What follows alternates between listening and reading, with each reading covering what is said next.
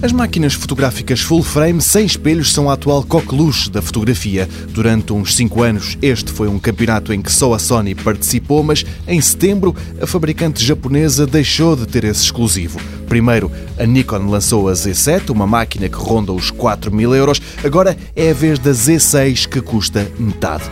Pelo meio, em outubro, também a Canon se aventurou com um modelo deste tipo de máquinas que se distinguem das mirrorless normais por terem um sensor maior, que equivale ao filme de 35mm das máquinas fotográficas analógicas.